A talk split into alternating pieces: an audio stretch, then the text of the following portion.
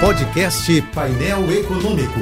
Entrevistas, informações relevantes e curiosidades de economia e política com Alex Campos.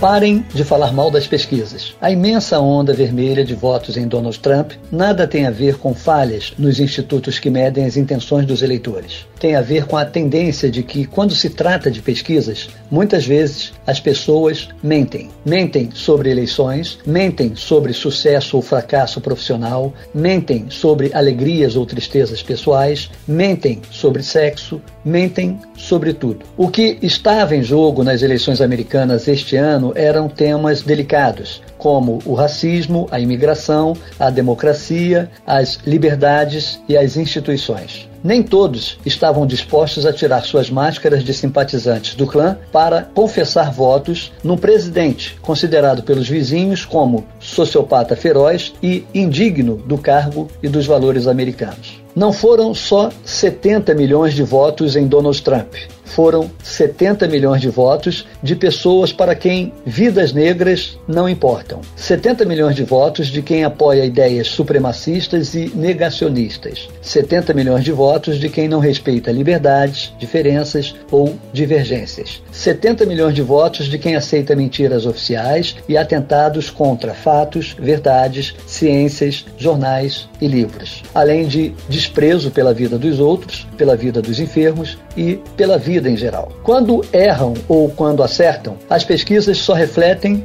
sempre refletem, o caráter dos eleitores. No caso dos Estados Unidos, os 70 milhões de votos a favor de Trump refletiram o caráter da nação, ou pelo menos de metade dela. Por tudo isso, muito mais e todo o resto, repito, parem de falar mal das pesquisas.